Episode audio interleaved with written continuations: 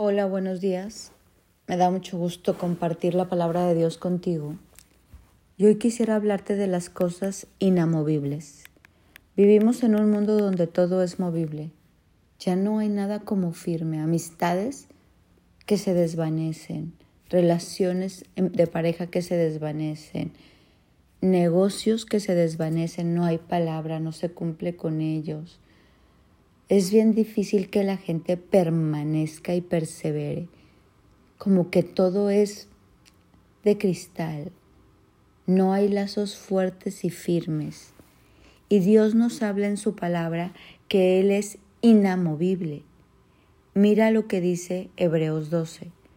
Ya que estamos recibiendo un reino inconmovible, inamovible, seamos agradecidos y agrademos a Dios adorándolo con santo temor y reverencia. Dios es inamovible. A Él no lo podemos como hacer manita de puerco, como se dice coloquialmente. No lo podemos obligar. Dios es un Dios que permanece firme en sus convicciones, en sus fundamentos, en sus principios. Él no se moderniza y nos quiere llevar a nosotros, sus hijos, a ser firmes, inamovibles en esos fundamentos, en esos principios y también en esa fe para recibir todo aquello que Él tiene planeado para nosotros.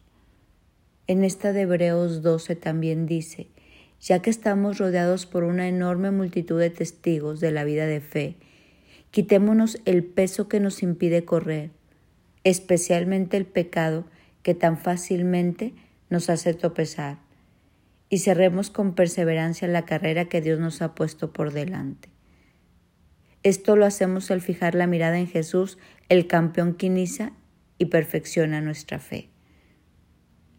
Dios quiere que nosotros caminemos de una manera inamovible, que nos quitemos ese pecado, ese enojo, esa amargura, esa ira, esa envidia, que le pidamos ayuda para que se vaya la tristeza, la apatía, la pereza, la idolatría y que podamos correr de una manera firme y fuerte hacia su plan, inamovible. Qué padre tener relaciones inamovibles. Yo veo cómo padres se distancian de los hijos como todo en esta vida está como zarandeado, pero Dios quiere hacerlo fuerte, permanente e inamovible. Por eso nos habla mucho de de que tenemos que hacerle caso, de que aún a veces Él nos disciplina. Dice, Hijo mío, no tomes a la ligera la disciplina del Señor y no te des por vencido cuando Dios te corrige, pues Dios al que ama disciplina.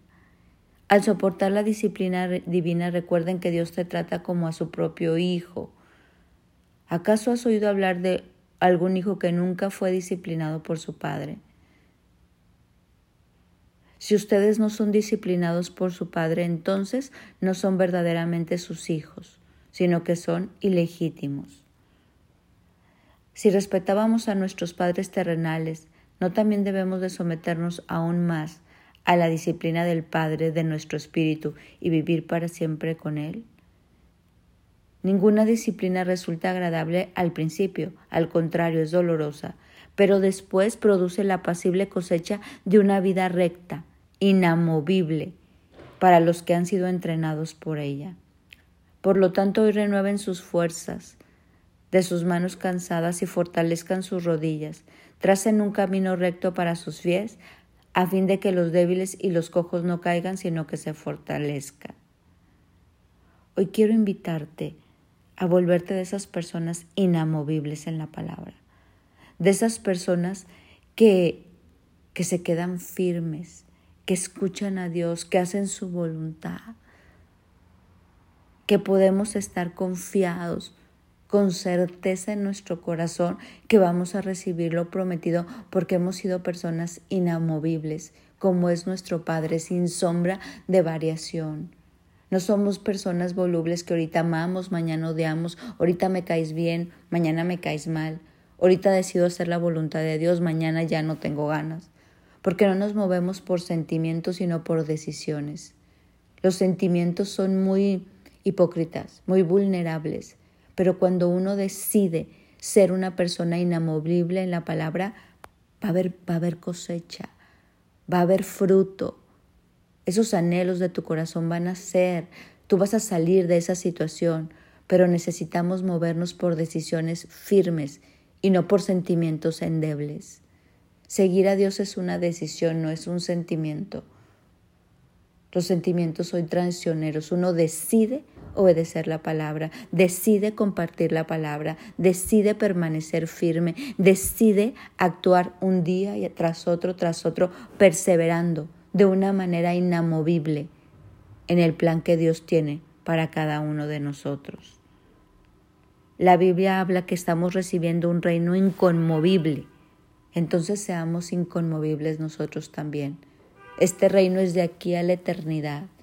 Y hoy te invito en esta mañana a permanecer inamovible en la palabra de Dios y en lo que Dios te ha pedido hacer. Sé constante y sé perseverante.